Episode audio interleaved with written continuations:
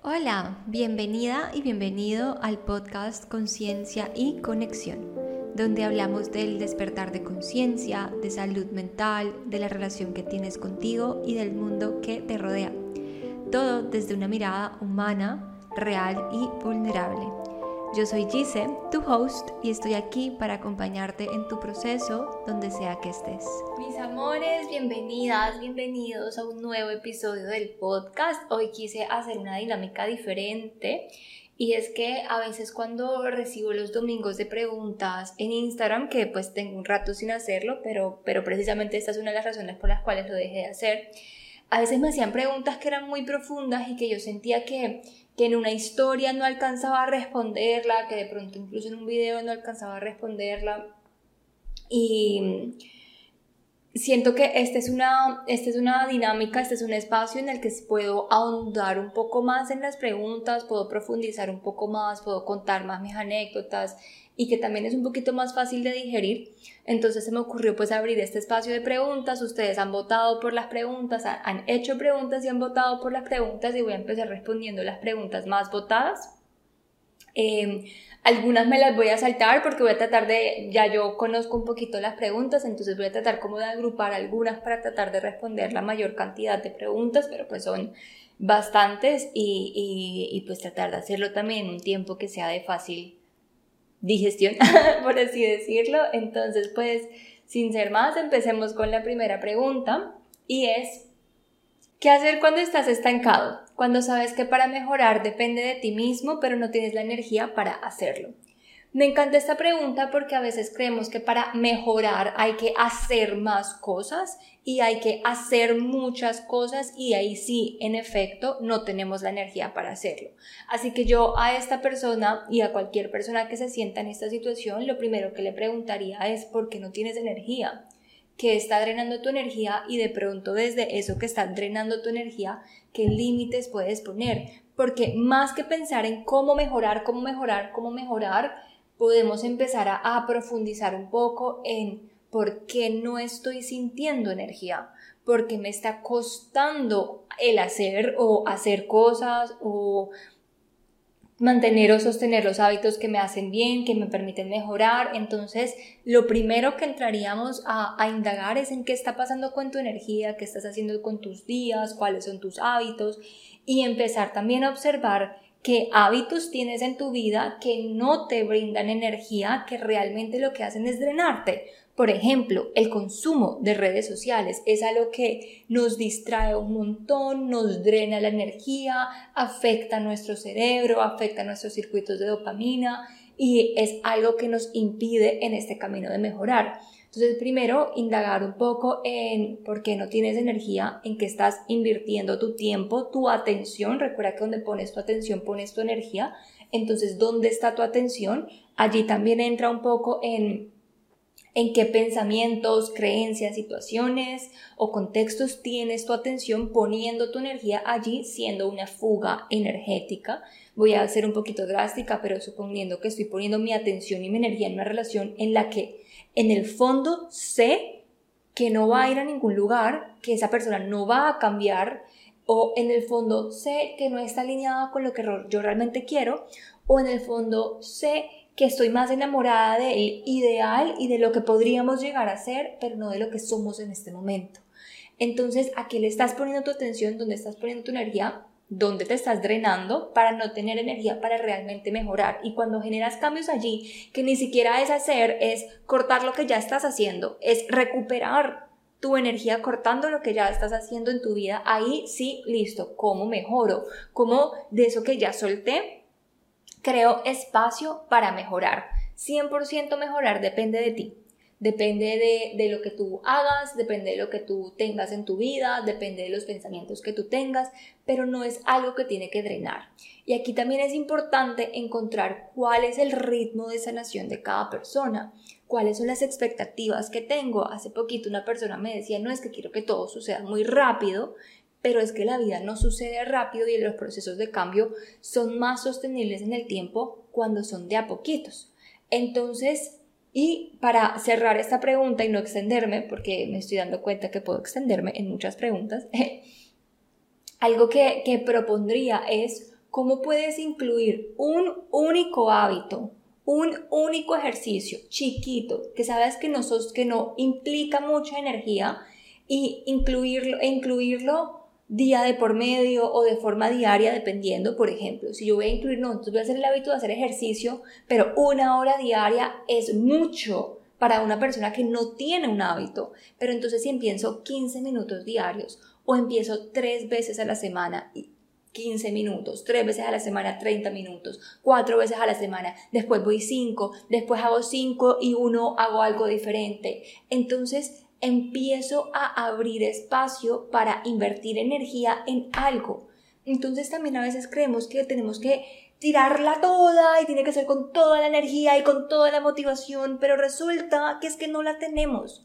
según el nivel de energía que tienes disponible, que puedes incluir en tu vida que te lleve a ese camino para mejorar. Yo siempre propongo cualquier hábito de conciencia, cualquier hábito que te permita darte cuenta de lo que está pasando en el momento. Y eso no es hacer, eso es ser. Entonces no, es, no necesitas energía para ser, ya eres y ya eres energía. Solo necesitas abrir conciencia, abrir espacio. Entonces el mejor ejercicio para esto es cultiva el hábito de a lo largo del día parar y respirar. Parar, respirar y observar lo que piensas. Paras, respiras y observas lo que piensas. Dos horas después paras, respiras y observas lo que piensas. En una semana no vas a notar diferencia, pero en 30 días haciendo ese ejercicio, te aseguro que vas a empezar a notar diferencias en el nivel de conciencia que tienes y en la cantidad de información que mm, empiezas a percibir, a integrar desde tu propia experiencia, es decir, empiezas a darte cuenta de lo que del rol creador que tienes y de cómo tus pensamientos influyen sobre la vida que estás teniendo. Entonces, esa respuesta, primera pregunta, respuesta. Puedes darnos ejercicios o ideas para dejar de sentir miedo al abandono. Por allí había otra pregunta de cómo hacer para dejar de sentir también el miedo al rechazo. Y aquí con estas dos preguntas quiero dejar muy claro algo y es, no podemos pensar que la solución es dejar de sentir miedo. Porque yo no puedo dejar de sentir hambre si tengo hambre. Si tengo hambre, no puedo decir, no quiero sentir hambre, no quiero sentir hambre, no quiero sentir hambre. Voy a sentir hambre. Y si no atiendo la necesidad de hambre, voy a seguir sintiendo hambre. Y esa necesidad va a seguir buscando formas de comunicarse. Entonces aquí vienen todas las estrategias que las personas crean, que es diferente en cada persona, para evitar sentir ese miedo, que al fin y al cabo el miedo está tapando unas necesidades. Entonces no es dejar de sentir, es atender el miedo. Entonces, entre esas estrategias, una persona con miedo al abandono, por ejemplo, em, es, acude hacia la dependencia emocional. Entonces dependo emocionalmente porque así no me abandonan. Eh, una persona con miedo al rechazo entonces niega sus propias necesidades y se adapta, se camufla, eh, se moldea, por así decirlo, a lo que las demás personas esperan para no ser rechazadas. Esto también lo puede hacer una persona con miedo al abandono. Esa es la estrategia, pero el miedo sigue estando. Entonces, más que dejar de sentir miedo, yo te preguntaría cómo puedes abrirle espacio en tu vida a que sientes miedo a que sientes miedo al abandono, a que sientes miedo al rechazo y que te vuelvas, y aquí te recomiendo el episodio anterior del ser emocional y la gestión emocional, que te vuelvas más tolerante hacia tu propia experiencia emocional. Y debajo de eso hay que indagar en cuáles son las necesidades que hay detrás de ese miedo al abandono y de ese miedo al rechazo. Todas las heridas de abandono son como un arma de doble filo, porque entonces en la herida de abandono, que es una herida que yo tengo personalmente, entre más busco que no me abandonen, más me estoy abandonando a mí misma. Entonces, en esa herida específica, lo que podría recomendarte es empieza a observar en las áreas de tu vida de qué forma te abandonas y recuperar esa sensación de puede que el mundo externo se vaya, pero yo no me abandono, yo sé satisfacer mis necesidades emocionales. Por el otro lado, con el miedo al rechazo, el arma de doble filo es que en la medida en la que me moldeo para encajar en la perspectiva que otros tienen de mí, estoy rechazando mi propia autenticidad. Entonces el verdadero trabajo es cómo empiezo a aceptar e integrar quién soy en realidad para que el día que alguien me rechace, yo he cultivado la seguridad de saber quién soy, de saber que soy una versión auténtica, aunque no sepamos qué significa eso en, este momento, pero estamos en la exploración de esa versión auténtica, mientras que paralelamente estoy gestionando, abriéndole espacio al miedo. El miedo al abandono, el miedo al rechazo, necesitamos tener tolerancia hacia esos miedos si hacen parte de nuestras heridas, porque no se van a ir. Vamos a incrementar la tolerancia a ellos y no es dejando de sentirlo, es integrando qué es lo que siento y satisfaciendo la necesidad primaria que esconde ese miedo. Si algo de lo que has escuchado en este episodio o en este podcast ha llamado tu atención, te invito a que te unas a la comunidad consciente, nuestra suscripción exclusiva de contenido de autoconocimiento y bienestar holístico. Allí accederás a herramientas y recursos para reencontrarte y trabajar en ti, además de conectar con otras personas que están viviendo el mismo proceso. Utiliza el código Soy Conciencia en minúscula y sin espacios para acceder a un descuento en tu primer mes o trimestre. Soy Conciencia en minúscula y sin espacio. Toda la información de la comunidad consciente en la descripción de este episodio. Espero atiendas el llamado de tu alma y nos encontramos dentro de la comunidad. ¿Cómo trabajar el autoconcepto? A veces siento que no sé quién soy más allá de lo que hago. Me encanta esta pregunta porque solemos definirnos mucho por lo que hacemos y por lo que tenemos. Y, eso es un fragmento de nuestra experiencia, pero no somos únicamente lo que hacemos. Y entiendo esto porque también he caído en esa trampa y creo que a lo largo de la vida caeremos mucho en esta trampa y no pasa nada con eso tampoco, no tiene que ser algo malo. Pero cómo trabajar en el autoconcepto. Empieza a tratar de mirar un poco tus comportamientos, empieza a tratar de mirar un poco cómo piensas, empieza a tratar de conocer un poco quién es la persona que hace ese trabajo, quién es la persona que juega ese deporte, no sé, o quién es la persona que tiene este hábito, quién es esa persona. Es como cuando uno va a conocer a alguien, es la misma dinámica, la misma energética. Cuando uno va a conocer a alguien, uno no va y pregunta, ah, bueno, ¿y tú qué haces? ¿Y cuáles son tus hábitos? ¿Y cuánta plata tienes en el banco? ¿Y cuántos amigos tienes? Y no empezamos a conocer a la persona desde ese lugar. Empezamos a conocer a esa persona desde, bueno, ¿y qué te gusta hacer? y cómo te fue, no sé, en tu familia, cuántos hermanos tienes y con quién te llevas más cerca, con quién te sientes más cercano. Empiezas a conocer a la persona cuando ves a esa persona cómo disfruta sus hobbies y dices, ay, esa persona le encanta hacer eso, es una persona apasionada por esto. Entonces, cuando tú empiezas a verte a ti, no como, no como lo que haces, sino como la persona que hace, ahí empieza a profundizar un poco en ok, ¿quién es esta persona que hace? Y no tienes que saber todo ya, o sea, yo, yo creo que puede que en cada episodio diga algo muy similar a esto, pero es que no tienes que saber ya quién eres, cuál es el afán, a dónde quieres llegar, o sea, no tienes que saber ya, y creo que nadie nunca sabe en esencia quién es, porque el 95% de nuestra experiencia es subconsciente y el 95% de lo que somos es subconsciente y hay unas cosas que están muy en lo profundo. Entonces, no, pero más bien es, bueno, hoy, hoy, donde estoy hoy, ¿qué puedo observar de mí? Y vuelvo a esta primera pregunta y es, ¿cómo este ejercicio que les di en la primera pregunta y es cómo desarrollar esa conciencia de mi presente, de mí, de quién soy, de qué cosas me gustan? Entonces, no sé, por ejemplo, me gustan estos temas entonces, a mí, por ejemplo, me encantan todos los temas de bienestar, me encantan todos los temas espirituales, me encantan todos los temas del despertar de conciencia. Entonces, ok, soy una persona que se siente atraída por los temas relacionados con el bienestar, entonces soy una persona que le gusta cuidarse, que le gusta pensar en formas, distintas formas en las que se puede cuidar. Y ya no es lo que hago, aunque en mi caso específico es también un poquito lo que hago, pero eh, puede ser también algo muy diferente en otra, en otra persona, ¿no? En otra experiencia. Es quién, quién es esta persona en formas de ser y ahí empiezas a desarrollar el autoconcepto. Voy a dejar aquí un ejercicio. Creo que este ejercicio es súper flexible, se puede aplicar a distintas formas, de distintas maneras. en distintos contextos, era lo que quería decir, y es que cojas una hoja en blanco y te dibujes en el centro y no importa si te dibujas a palito, o sea, no importa, pero que tú sepas que allí estás tú y que todo lo, lo que hay alrededor de ese dibujo eres tú, pero todo lo que hay alrededor es una expansión de quién eres tú, que estamos en esa hoja poniendo cosas tuyas, no vas a poner ahí cosas de otra persona porque en esa hoja estás plasmado tú. Y empiezas a poner a los alrededores y no vas a tener todas las respuestas enseguida, puedes hacer este ejercicio durante semanas.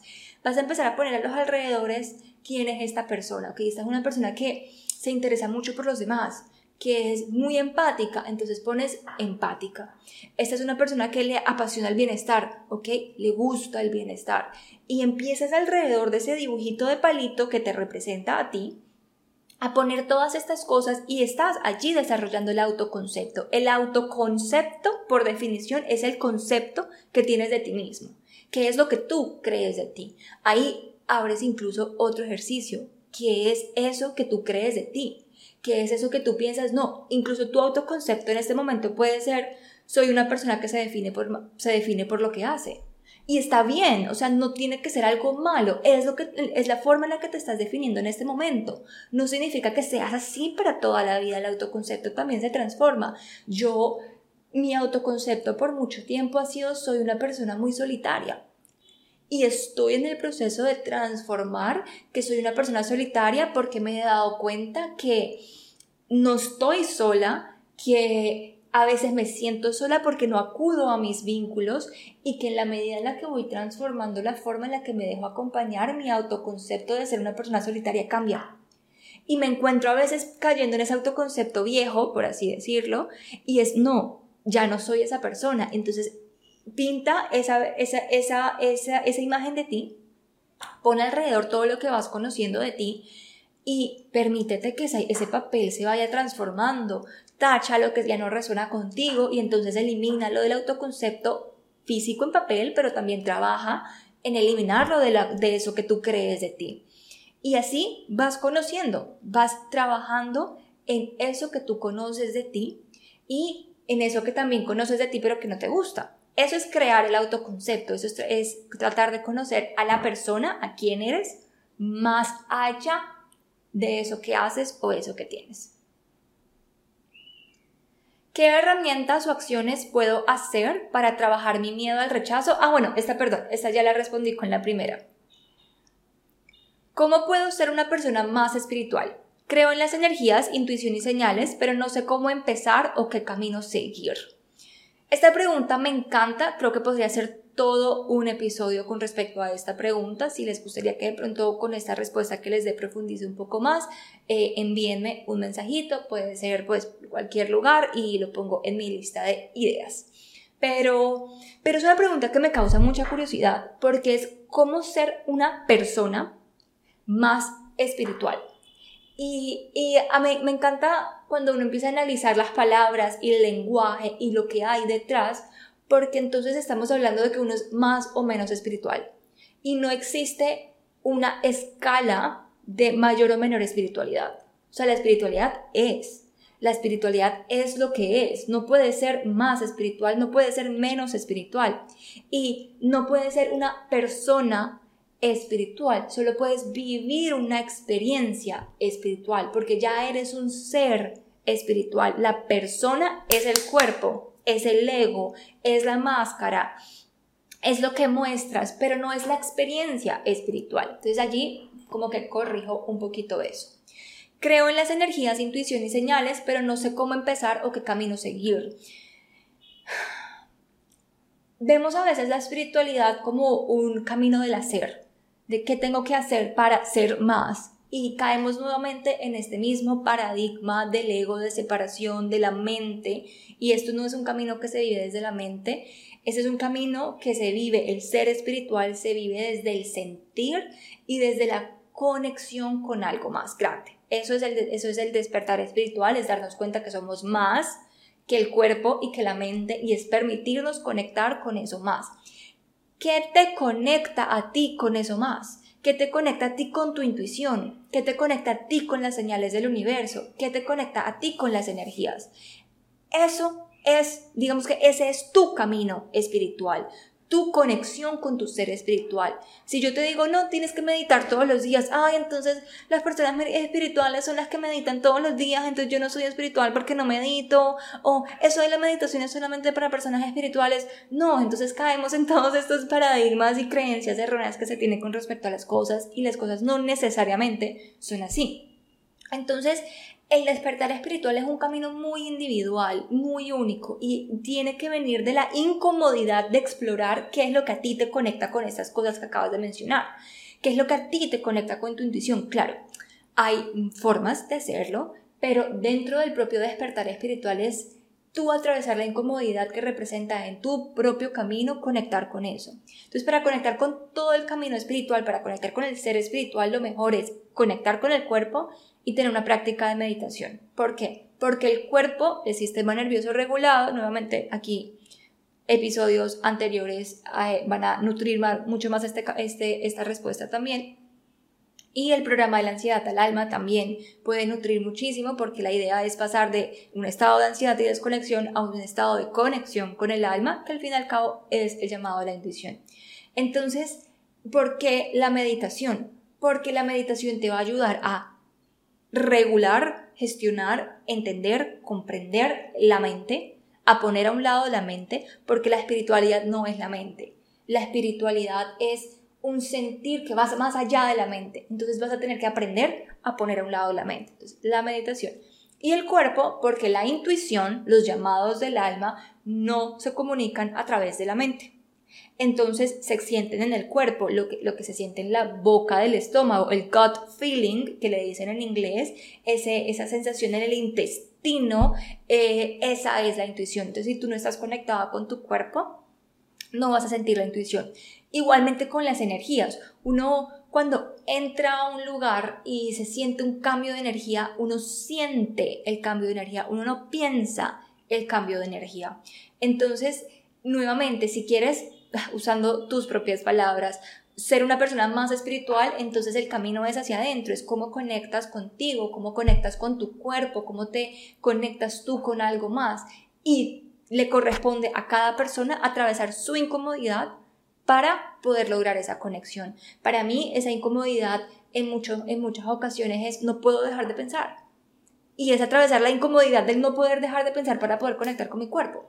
Para mí, esa incomodidad es a veces el trauma me desconecta del cuerpo. Entonces, si el trauma me desconecta del cuerpo, ¿cómo voy a conectar con mi intuición? Y mi incomodidad es enfrentarme a mi trauma, enfrentarme a la incomodidad del trauma en mi cuerpo, regularlo para poder conectar con ese ser espiritual a través de mi cuerpo.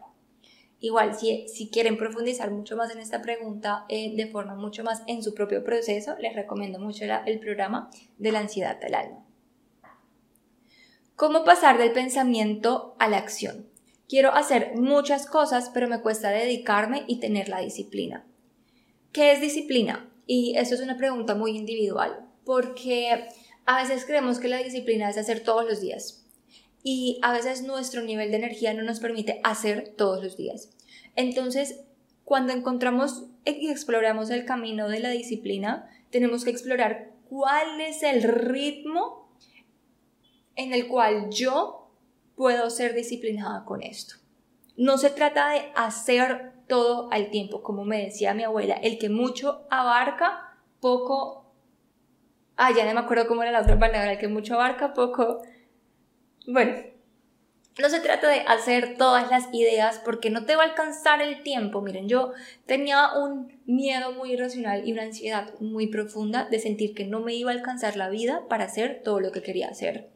Y me sentía frustrada porque sentía que tenía que correr para hacer todas mis ideas.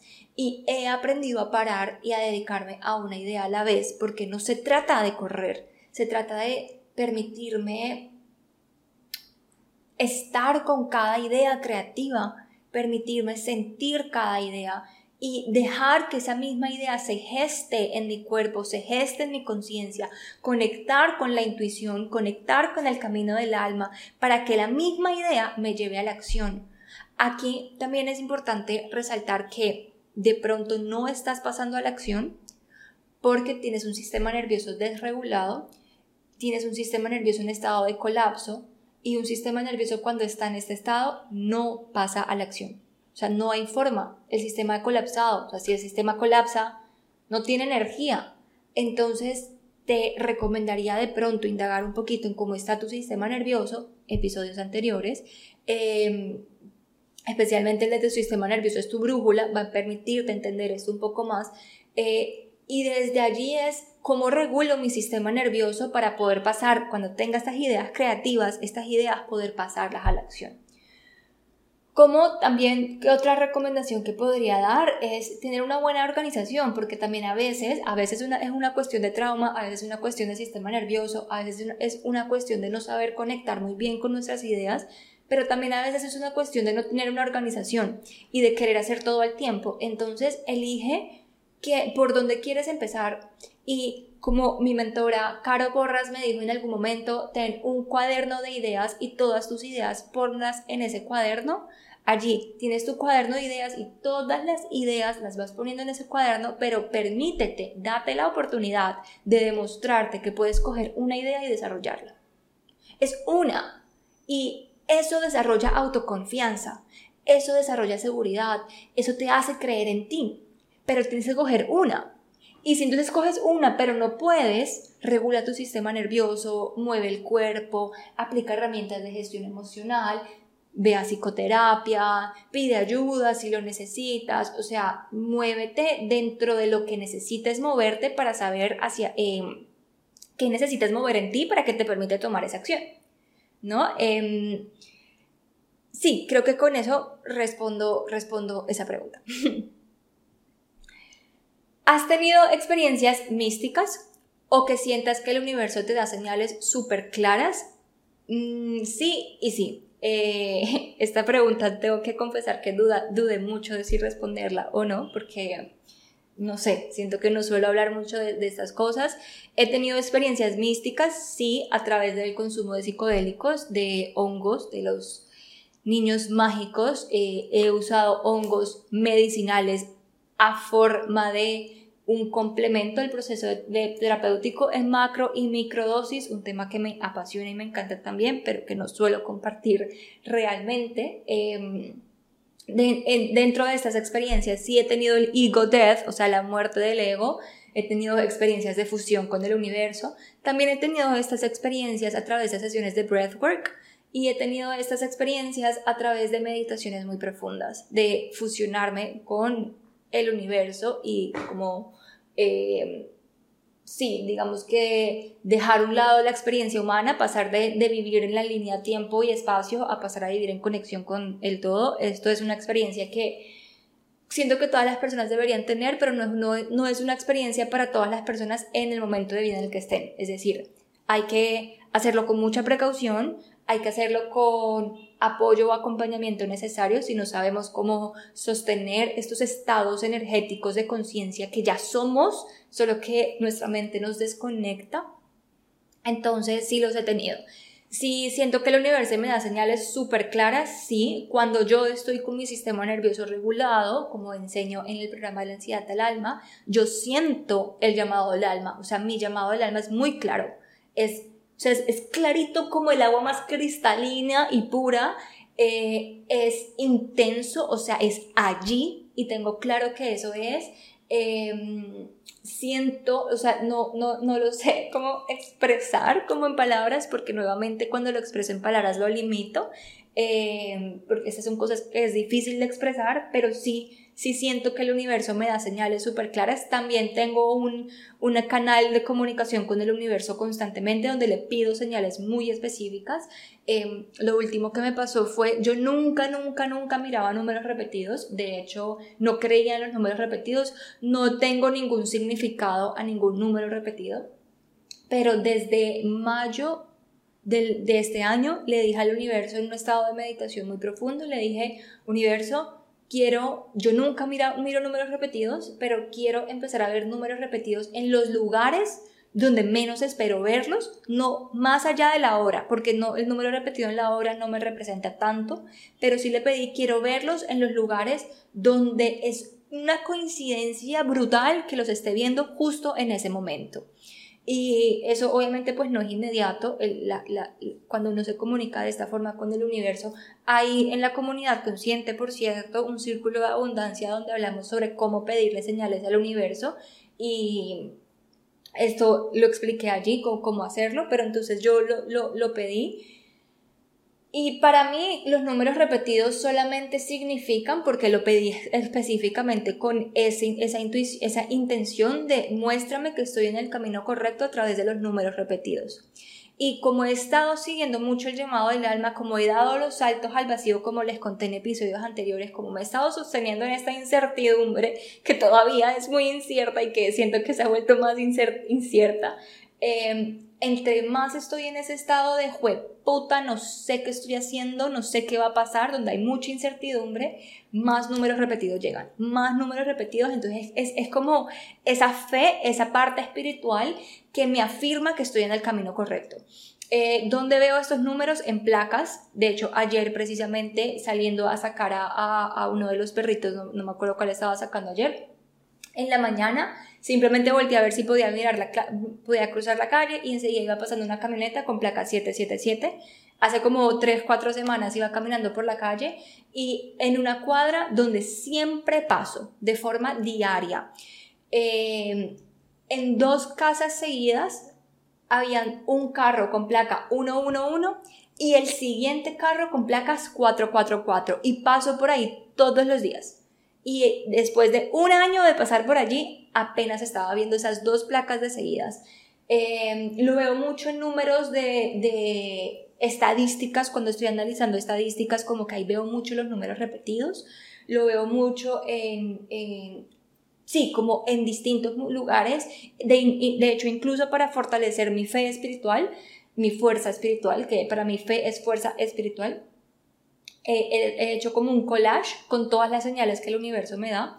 Hubo un tiempo en el que también le pedí que me mostrara mariposas eh, y las mariposas empezaron a aparecer literalmente todo el tiempo. Entonces, eh, sí, para terminar de responder esa pregunta, sí he tenido experiencias místicas y sí siento que el universo me da señales súper claras. De hecho, creo que todas las personas cuando desarrollan esa conexión con el cuerpo y con el interior y se abren a los llamados del alma, empiezan a recibir señales súper claras.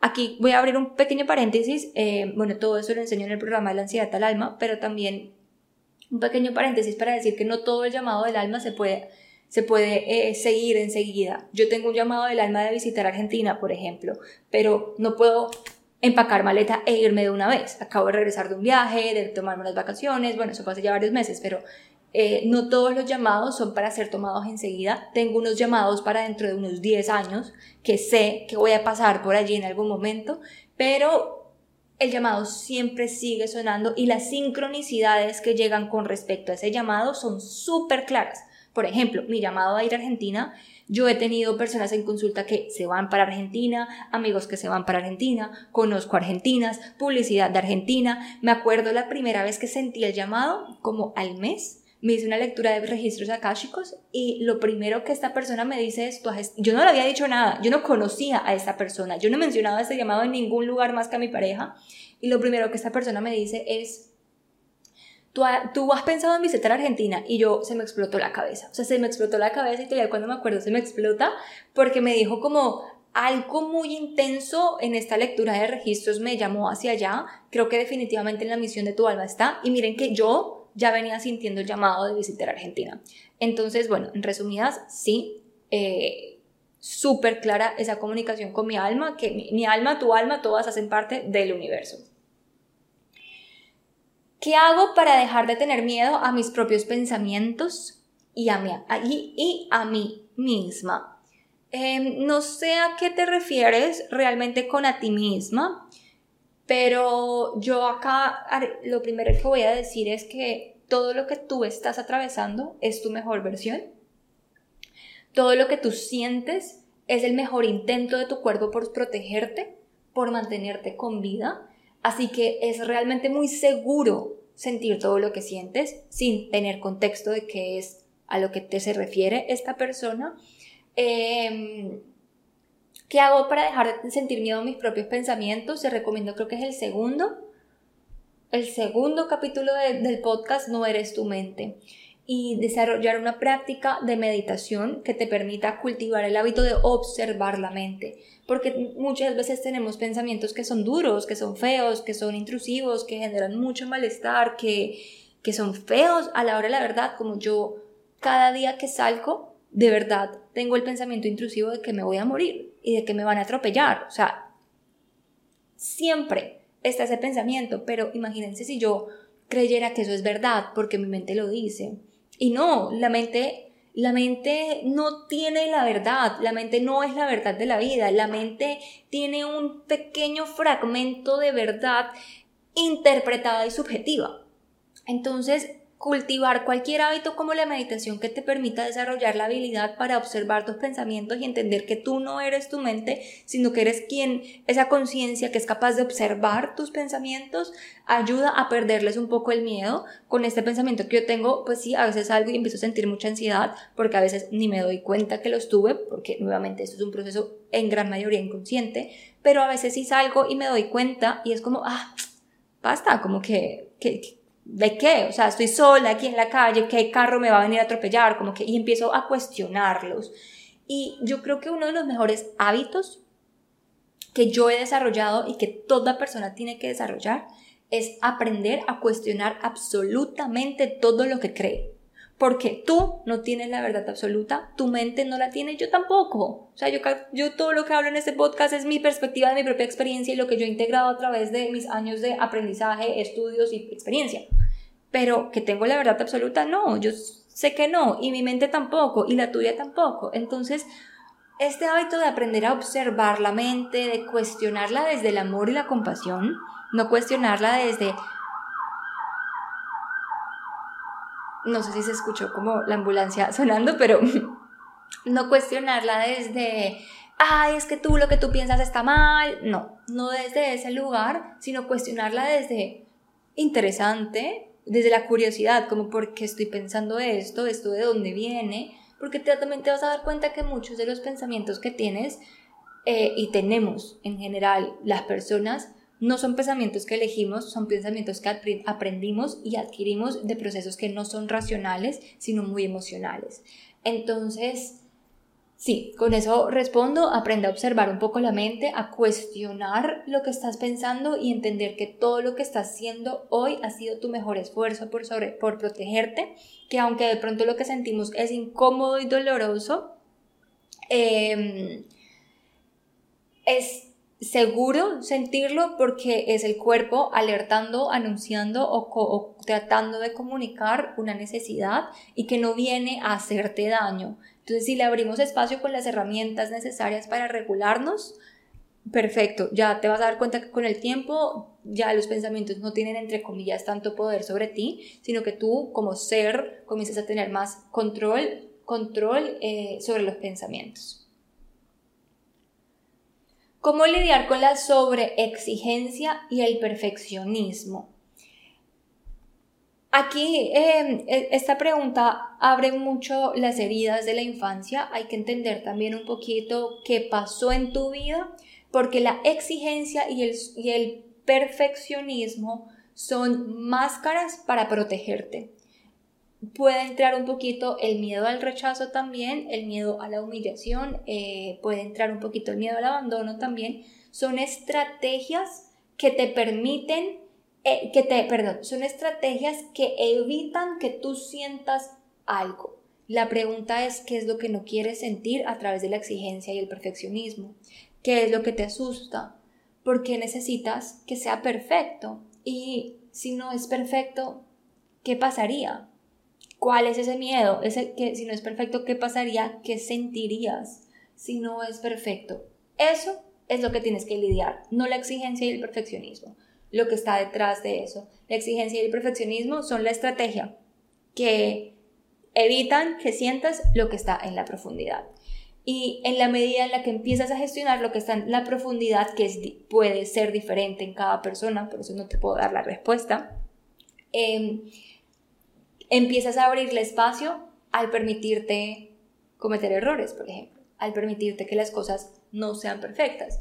usualmente viene mucho el miedo al rechazo. Eh, es, es, una estrategia muy asociada al miedo al rechazo, pero pues siguen siendo estrategias que pueden venir también desde lugares diferentes. Entonces, indaga allí un poquito a profundidad esas preguntas que te dije para ver qué sucede y cómo puedes entonces ahí sí gestionarlo. A veces me siento mal cuando no tengo un día productivo. ¿Cómo haces tú para ser productiva? ¿Qué es la productividad? Porque yo puedo ser productiva no haciendo nada. ¿Eso es lo que quieres? ¿Ser productiva como yo sin yo no hago nada? ¿Qué es la productividad? Vivimos, hay que analizar la productividad desde distintos puntos y también hay que entender un poco que la productividad es una exigencia impuesta por el sistema y la sociedad que no es coherente ni alineada ni em, sensible a nuestra naturaleza, es decir, a nuestro sistema nervioso. Como dije, ¿dónde fue que dije esto? No sé si fue en el episodio anterior o lo escribí recientemente en algún lugar. Sí, lo, compartí en redes últimamente. Em, el sistema no es sensible a nuestro sistema nervioso, entonces exige muchísimo. Yo más bien, más que me siento mal por no tener un día productivo, pues déjate sentir mal. Pues no pasa nada, es como si yo tengo una expectativa y no cumplo con la expectativa, pues claro que me voy a sentir mal. ¿Y qué hay de malo en eso? Porque porque tener que hacer algo para dejar de sentir. O sea, creo que en la medida en la que me van dando estas preguntas, a veces las transformo porque también a veces creo que nos hacemos las preguntas equivocadas y saber hacernos la pregunta correcta es muy importante dentro de estos procesos y es, pues, ¿qué pasa si te sientes mal por no cumplir? ¿De dónde vienen estas expectativas que estás teniendo? ¿Qué es un día productivo para ti? ¿Será que ¿Será que te pones demasiadas expectativas y exigencias en un día en el que no tienes la, la, energía para cumplir con eso? ¿Será que las expectativas que te pones son coherentes al nivel de energía que tienes? ¿Al nivel de, de, de cuánto puedes sostener? Marica, no podemos con todo. O sea, de verdad, no, no tenemos que sostenerlo todo, no tenemos que poder con todo. Entonces, ¿qué pasa si nos volvemos un poco más suaves con nosotras y con nuestra energía? En el diario somático de, de, el programa de la ansiedad al alma, una de las preguntas que hay en ese diario, que uno se responde todos los días, es ¿cómo está tu nivel de energía del 1 al 5? ¿Y qué puedes hacer en tu día con ese nivel de energía? Porque el burnout el desgaste laboral o el burnout, porque no solamente tiene que ser laboral realmente, pero el desgaste viene de tener la batería en 10% y exigirnos el 50%. Es como, imagínate que tienes tu celular en 3% de batería fuera de la casa y se te da por poner un video de YouTube a ver una película, por ejemplo, con 3% de batería y quieres y esperas terminar de ver la película con 3% de batería sin un cargador. Eso a veces es la exigencia en la productividad. A veces lo que exigimos de nuestro cuerpo no está alineado con el nivel de energía que tenemos. Entonces, ¿qué tal si te pones todos los días, te preguntas cuál es el nivel de energía que tengo y cómo te pones metas y tareas alineadas a ese nivel de energía? Después, al final del día, te vas a dar cuenta, obviamente te vas a sentir mal, no estás cumpliendo con lo que te gustaría pero vas a sentirte bien también porque estás empezando a vivir una vida que se alinea a lo que tú puedes ofrecer, a lo que tú realmente tienes para dar, a tu nivel de energía, una vida tuya, no, no una vida impuesta.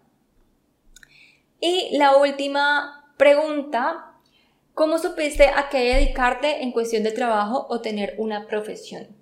Y les cuento aquí una pequeña anécdota. Cuando yo me gradué del colegio, yo me tomé seis meses sabáticos porque no sabía qué quería hacer con mi vida. Y de hecho, antes de tomarme esos seis meses sabáticos, yo me había postulado para estudiar en SCAD University en Savannah, Georgia, Estados Unidos, y quería estudiar fotografía. Amo la fotografía, me encanta tomar fotos, tenía mi cámara, salía, tomaba fotos, me encantaba e incluso tuve la entrevista y todo. Pero no sé, solo algo no me permitió seguir con el proceso. No sé qué, pero algo no me permitió seguir con el proceso. Y yo creo que también aquí, oh, que este es un tema también súper amplio y mi cámara está que se apaga, así que voy a tratar de ser muy concreta.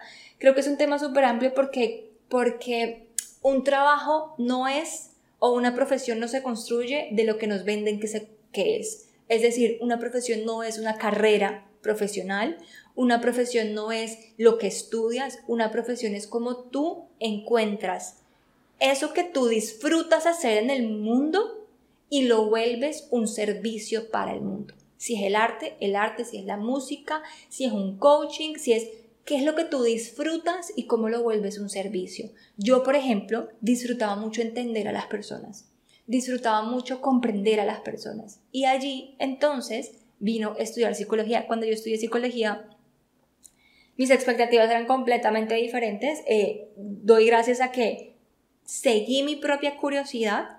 Eh, y llegué a un lugar que me llevó hacia lo que realmente quería y les recomiendo el podcast que de Ser en el Hacer que hice con Caro donde ella habla ahí hablamos un poquito de esto de cómo saber qué es lo que queremos y cuál es nuestra misión de vida em, pero empieza un poco a tener curiosidad por qué es lo que te gusta. No es qué es lo que te gusta pero que también se te hace fácil pero que también implica un nivel de exigencia aprenderlo porque ahí es donde entras en estados de flow eh, qué es lo que te gusta, una curiosidad por qué te gusta realmente en la vida y salte de lo que se supone que deberíamos estudiar porque no necesitas tener un título profesional. O sea, hay mucha gente que dejó la carrera, como Steve Jobs, por ejemplo, que no tienen un título profesional y que son muy exitosas. O sea, ese camino de éxito, entre comillas, ese camino de vida profesional ya está como mandado a recoger en muchos sentidos y aquí viene un poco más en qué es lo que tú quieres hacer.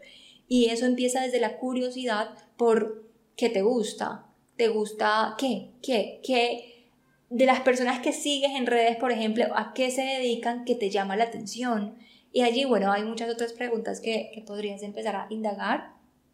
Yo lo supe desde la propia curiosidad que sentía hacia la vida y seguí esa misma curiosidad. Si no sabes a qué le tienes curiosidad, entonces la solución sería empieza a conectar mucho contigo a sentirte y a conectar con tu niña interior. Te puedo asegurar que tu niña interior o tu niño interior sabe qué quiere hacer y sabe que le gusta, solo ábrele espacio. Así que con esto termino este episodio que creo que fue un poco más largo que los anteriores respondiendo preguntas. Me encantó esta dinámica, me encanta poderles darle mucho más información en cada una de las preguntas que hacen. Em, entonces, si lo seguimos haciendo, envíenme un mensajito, cuéntenme cuál fue la pregunta que más les gustó, qué fue lo que se llevaron de este episodio y nos vemos en el próximo episodio. Si algo de lo que escuchaste en este episodio tocó fibras en ti, compártelo y cuéntame lo que más resonó en ti puedes unirte a nuestro canal de Telegram donde continuamos la conversación. No olvides seguir el podcast en Spotify, valorarlo en 5 estrellas y suscribirte a mi canal de YouTube si ahí es donde lo estás escuchando. Yo soy Gise y me encuentras en todas las redes como Gise Dugant. Si me escuchaste hasta aquí, gracias. Te amo, te abrazo y nos sostenemos en un próximo episodio.